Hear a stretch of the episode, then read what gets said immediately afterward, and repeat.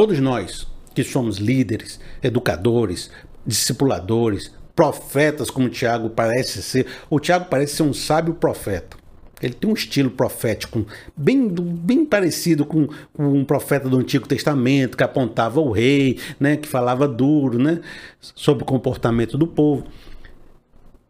Todo sábio que observa esses ciclos no mundo, que vê essa mazela humana, ele consegue descrever muito bem o que é está acontecendo. Eu já vi grandes filósofos no nosso mundo atual que fazem livros perfeitos com análises maravilhosas ele vai do começo ao fim dizendo: olha, a sociedade está vivendo é isso, a crise de ansiedade é aquilo, aquilo. O cara, cabeça é essa que consegue, parece que está destrinchando o véu da sociedade, dizendo como todas as coisas funcionam. Então o discipulador tem essa capacidade de entender os caminhos, as direções, o que, que pode ser feito. Aí ele vê esse mundo caído. Estou falando de um sentimento muito parecido com o de Tiago teria, ou de qualquer educador teria, ou de qualquer discipulador ou líder teria. Então ele vê o que deve ser feito. O líder de uma empresa pega um, um ensinamento, pega um negócio, vê o que está dando errado na, na, empresa dele e diz: Eu sei o que pode ser feito e como a gente pode melhorar a nossa performance mil por cento se a gente fizer isso. Todo mundo sabe. A análise fica perfeita. Então ele diz assim: Vou transformar a sociedade, vou transformar a vida, vou transformar minha comunidade, vou ser pastor, vou pegar minha igreja e vou fazer minha igreja ser bacana.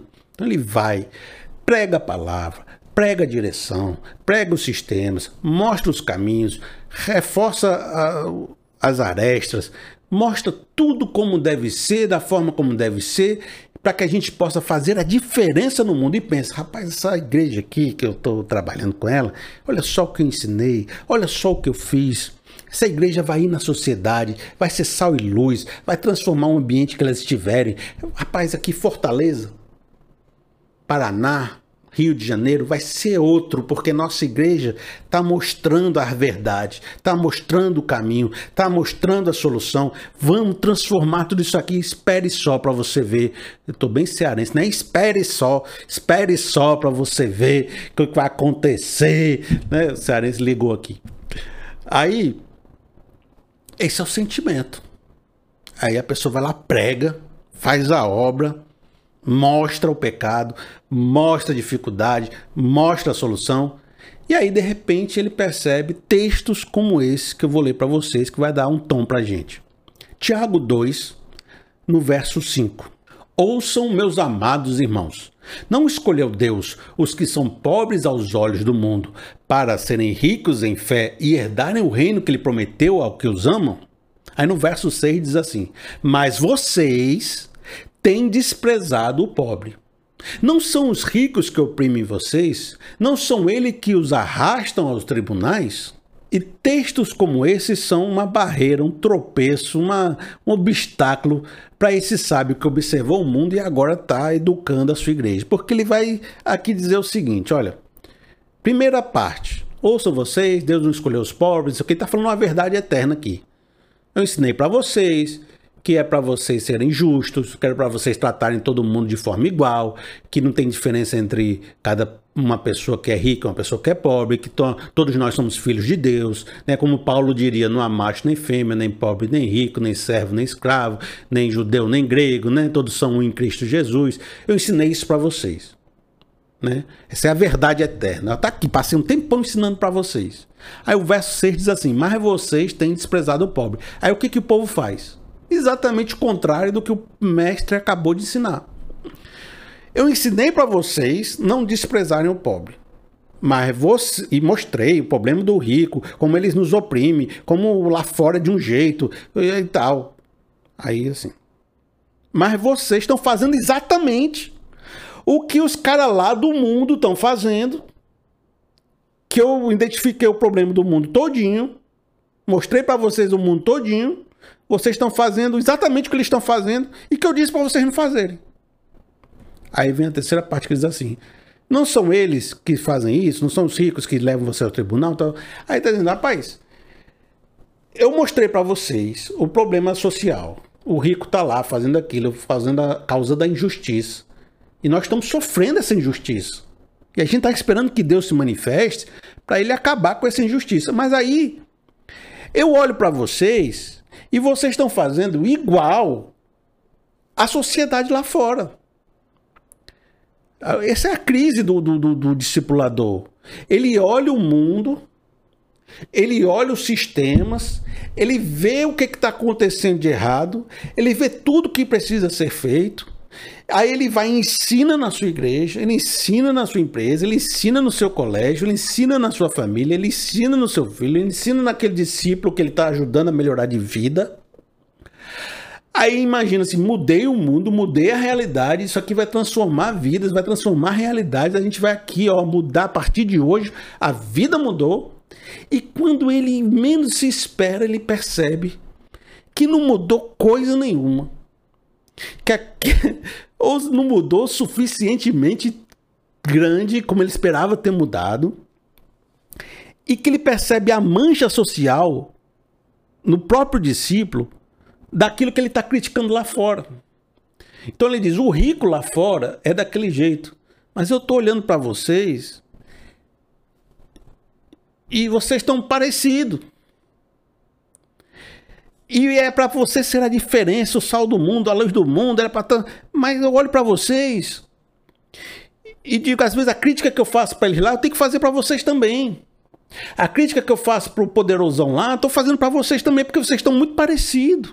E é por isso que o profeta, o líder, o discipulador, o pastor, o professor, nessas horas ele tem um sentimento no coração de fazer, sabe o que?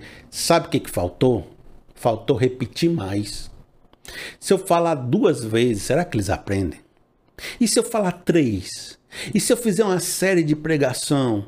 E se eu escrever três livros? E se eu ficar no Twitter falando todo dia? E se eu fizer vídeo na internet falando todo dia? E se eu ficar falando no pé do ouvido do meu filho dez vezes que ele tem que fazer isso, ele tem que fazer isso, ele tem que fazer isso? E se eu falar pro meu marido 400 vezes que ele deveria fazer tal coisa? Será que muda? Aí você percebe que vem um processo de repetição. Olha só, eu vou trazer para vocês alguns textos bíblicos para você perceber como Tiago está invocando uma transformação de vida. Veja só, Tiago 1, no verso 21, diz assim: Portanto, livrem-se de toda impureza moral e da maldade que prevalece, e aceite humildemente a palavra implantada em vocês, a qual é poderosa para salvá-los. Sejam praticantes da palavra, e não apenas ouvintes, enganando-se a si mesmo. Então, está falando com o pessoal que vive ouvindo, mas não pratica, vive ouvindo e não pratica, e é igual aos outros. Tiago 2, verso 1. Meus irmãos, como crentes em nosso glorioso Senhor Jesus Cristo, não façam diferença entre as pessoas, tratando com favoritismo. Tiago 2, no verso 14. De que adianta, meus irmãos, alguém dizer que tem fé se não tem obras? Acaso a fé pode salvá-lo? Se um irmão ou irmã estiver necessitado de roupa e de alimento de cada dia, e um de vocês lhe disser, vá em paz, aqueça-se e alimente-se até satisfazer, sem porém lhe dar nada, de que disso adianta? Assim também a fé por si só, se não for acompanhada de obras, está morta. Então ele está de novo focando, gente. Não é só dizer, não é só dizer que acredita, não é só dizer que tem fé. Porque eu estou aqui pregando e vocês estão igual aos outros. Vocês têm que fazer uma diferença. Se a pessoa diz que não tem, está sofrendo uma injustiça, que está pobre, e você sabe que você está numa situação melhor, não foi porque tu é merecedorzão, não, não é porque Deus foi gracioso contigo. Ajude.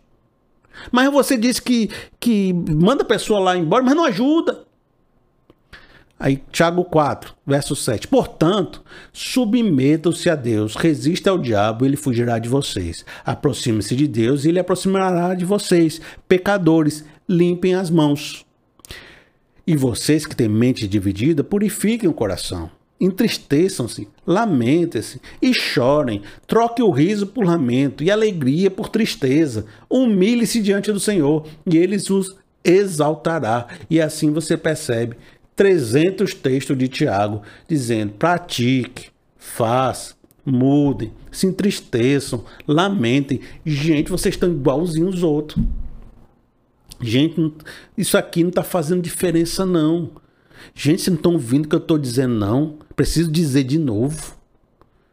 Vocês são crentes, vocês eram judeus, se converteram. Essa carta foi escrita para judeus convertidos, vocês eram judeus, se converteram. Vocês, desde criança na lei, desde criança sabendo essas coisas. E aqui, de novo, tendo que dizer isso para vocês. Rapaz, se arrependa, purifique o coração. E Tiago continuou repetindo, ensinando aquelas pessoas para que eles pudessem ser diferentes do mundo lá fora. E o século I, ele repetiu e falou e combateu essa incoerência. No século II, novos cristãos chegaram, os pais da igreja repetiram, e outras pessoas ao longo dos séculos foram repetindo. E nós aqui em 2022 estamos repetindo, rapaz, pratica, seja coerente, transforme o coração, vocês são igualzinho. Eu quero discipular vocês, eu quero mudar a sociedade, eu quero transformar esse mundo, transformar esse Brasil, transformar a nossa igreja, eu quero que a gente faça a diferença. Eu, a, gente, a gente tem que mudar. O Brasil é o país do futuro. E repete. E repete. E de repente, em 2022, a gente tem uma sociedade que tem ricos e poderosos, que deveriam ser mais responsáveis para que a sociedade vivesse em equilíbrio e muita gente está sofrendo.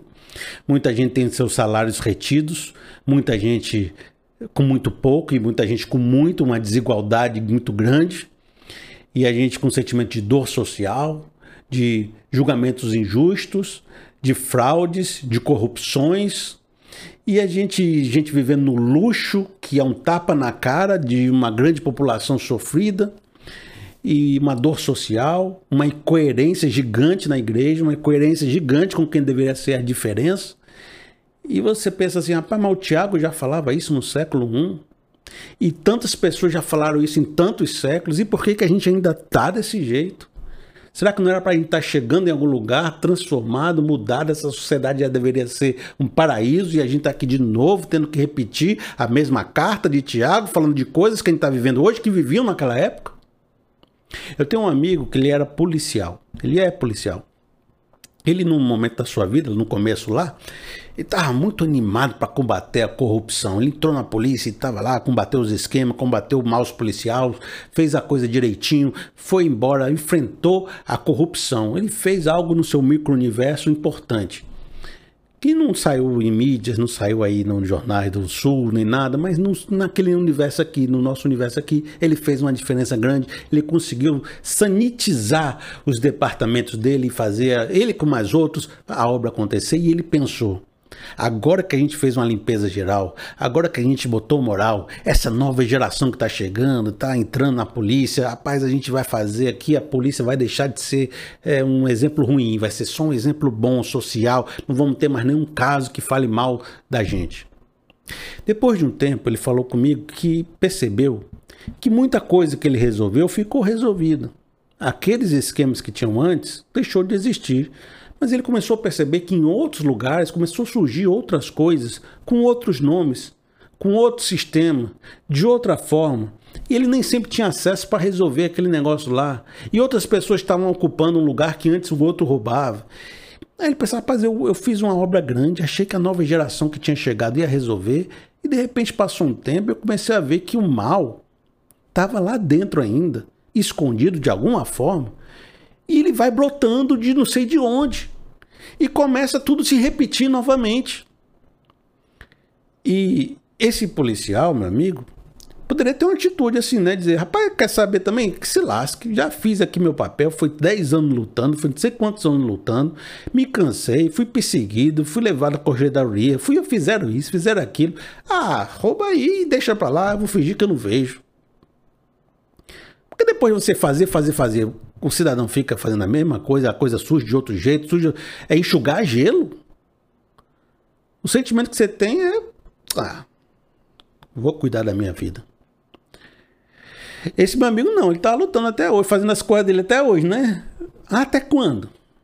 Até quando você tem energia para repetir três vezes, quatro vezes, dez vezes, para resolver uma coisa que você achou que já estava resolvida e ter que resolver de novo? Para de novo ter que ganhar dinheiro para pagar uma dívida, de novo ter que resolver a questão, de novo ter que lutar pela sua saúde, de novo ter que lutar para não sei o quê, e toda hora repetindo, repetindo, repetindo. Tem uma época da vida que a gente acha que vai chegar em algum lugar. Mas vai passando o tempo de vida, principalmente da metade para lá, quando você começa a ver que tem menos tempo para viver do que já viveu, você diz, mas já era para eu ter alcançado o que eu imaginei lá atrás. Por que, que eu ainda não alcancei? Aí você olha para trás assim, onde foi que eu gastei tanto tempo na minha vida que era para mim já estar tá vivendo hoje, não estou vivendo. Aí você percebe que gastou tempo repetindo refazendo coisas que você já tinha feito para refazer de novo, que você já tinha feito para cuidar de novo de uma igreja que achou que estava boa e voltou a ficar ruim, e você cuida de novo da igreja que ela ficou voltar ruim, e você cuida de novo da igreja, ela voltou a ficar ruim, e você cuida de novo da igreja, ela voltou a ficar ruim, e você, a única que eu achei que essa igreja ia crescer, ia fazer o mundo acontecer, tô aqui de novo, aconselhando mesmos casamentos, aconselhando mesmos jovens, novos jovens, que aqueles antigos jovens viraram adultos com problema. Aí você resolveu o problema dos adultos e vem uns novos jovens para resolver os problemas daqueles jovens. Rapaz, repete, repete, repete. Quando a gente estuda sabedoria, a gente se depara com esses ciclos e ao mesmo tempo se depara com a incapacidade de resolver esses ciclos. E isso de alguma forma pode gerar um sentimento de potência, de frustração, de angústia, de sofrimento. Por isso que eu disse no começo que talvez eu vou causar em você, né, aquele negócio do cachorro assim, peraí, mas eu vou incomodar você de alguma forma. As reflexões de sabedoria, de, ela de alguma maneira elas atingem a nossa realidade. E a realidade fria, concreta, muitas vezes ela é sem aquele sabor do significado do glacê de bolo que deixa a gente meio iludido. Mesmo que você tenha dito assim, rapaz, eu prefiro não ouvir essas coisas não, que deixa meio confuso. Eu vou, não, não quero mais saber disso não, Felipe. Você é doido. Mesmo que você diga isso, que eu sou doido, você não quer ouvir essas palavras, que é melhor você ficar no seu dia a dia ali, ó, capinando seu lote. Você acorda de manhã, mente assim, tem nada na mente. Toma um café da manhã. O que, que você tá pensando, fulano? Tô pensando nada, não. Aí vai capinar o lote na cabeça? Nada. Aí deita, dorme, sem ter um pensamentozinho de ansiedade. Mesmo essa pessoa que não quer saber disso, que está bem com a cabeça, se viver um pouco mais, vai sofrer o desgaste da vida, a finitude da vida, a brevidade da vida, as calamidades da vida. Em algum ponto vai dizer, rapaz, eu não fui atrás desse conhecimento não, mas eu estou meio frustrado, estou meio chateado, eu achei que eu já tinha resolvido as coisas. Eu estou cansado e tem algumas coisas afligindo meu coração. Porque às vezes não chega por um conhecimento, mas chega por uma vivência. Mas eu lhe convido não enxergar esse conhecimento como uma, um, uma frustração, uma angústia de vida, um pensamento que vai te deixar brocrochô e para baixo. Eu te convido a enxergar esse todo esse conhecimento que eu estou conversando com vocês como uma libertação. Uma libertação de um mundo de correria e ilusões. Porque às vezes um conhecimento pode ser algo que te deixa frustrado, angustiado, mas ao mesmo tempo pode te libertar de falsos conceitos, de falsas ilusões que também oprimiam você e oprimiam a sua vida. E para a gente poder, de alguma forma, eu não vou conseguir solucionar a angústia. A angústia existe até que o Senhor Jesus volte. Mas, para me conseguir equalizar na sua mente um pouquinho, a gente precisa retornar alguns conceitos que a gente trabalhou lá atrás, porque eles precisam andar de mãos dadas, de mãos juntas. Um é o conceito de que existe o dia do Senhor, o dia da segunda vinda, o dia do julgamento, o dia da redenção final. O que a gente entende é que, embora haja repetições das mesmas coisas, as mesmas crises, as mesmas injustiças no mundo, Existe um plano de Deus, existe um propósito de Deus na história. Muitas vezes a gente não consegue compreender porque esse negócio é muito maior do que nós. Mas a gente sabe que vai acontecer um dia onde toda essa realidade vai parar com essa repetição infinita e Deus vai intervir com o julgamento e vai transformar a realidade do novo céu e a nova terra. Nós vamos ressuscitar com um corpo transformado. Não vai haver mais a morte, o pecado, a incorrupção. Vai ser Deus vai intervir de uma forma tal que a injustiça se tornará injustiça. Então, há um tempo onde todas as coisas serão levadas ao julgamento. Todas as coisas encontrarão o seu equilíbrio. E a eternidade será um, um novo viver do ser humano, sem o pecado, restaurado, vivendo em unidade com Deus. E esse ciclo de repetição vai acabar de nascimento e morte. O dia do Senhor, quando Deus decidir, no tempo dele, no plano dele, vai acontecer. Isso é algo grandioso, um grande quadro que existe. Segunda coisa é que nós, no nosso micro-universo, somos chamados a ser sal e luz, a repetir, a repetir, a fazer a diferença. Nós, no nosso, na nossa capacidade, naquilo que é a nossa responsabilidade, nós seremos cobrados como mordomos de Deus, que recebemos de Deus aquilo que recebemos para cuidarmos para Ele. Se um recebeu muito, se um recebeu cinco talentos, que cuide dos cinco talentos e multiplique para dez. Se um recebeu um talento, que cuide de um talento e multiplique para dois. Mas cada um recebeu uma porção e deve cuidar dela com a graça e com orgulho no coração de que Deus deu, eu sou mordomo de Deus, eu vou fazer como Deus me mandou cuidar. Então, nós, no nosso micro-universo, devemos fazer o que é a nossa responsabilidade. E aí nós vamos juntar esses dois universos. Como é que a gente vai juntar isso? Você vai dizer: eu vou cuidar do meu sustento financeiro, da minha família, vou cuidar dos meus filhos, da minha esposa, vou trabalhar, vou criar um processo aqui para que a gente consiga comer, para que a gente consiga sobreviver e consiga fazer coisas boas na nossa vida, botar no colégio e tudo. Então vamos aqui trabalhar. Então você vai se envolver num projeto social de trabalho uma, na sociedade vai trabalhar e vai conseguir um dinheiro. E você vai resolver todos os problemas de desemprego no Brasil? Não. Você vai resolver todos os problemas que vão acontecer depois que você morrer sobre o trabalho e a falta de trabalho? Não. Mas você consegue resolver o seu sustento? Você consegue resolver o sustento da sua família? Consigo. Então, essa é a sua mordomia, essa é a sua luta, faça isso. Você está no seu casamento.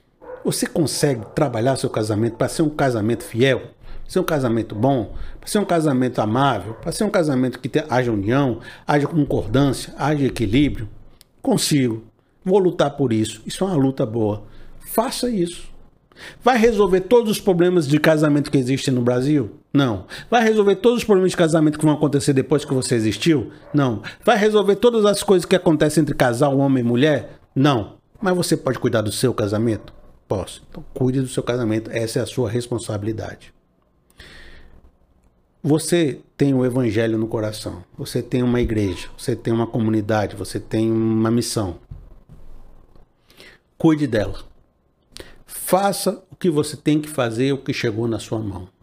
Faça um evangelho coerente. Faça um evangelho direito. Faça um evangelho que Deus se orgulhe, Deus goste, Deus, Deus abençoe.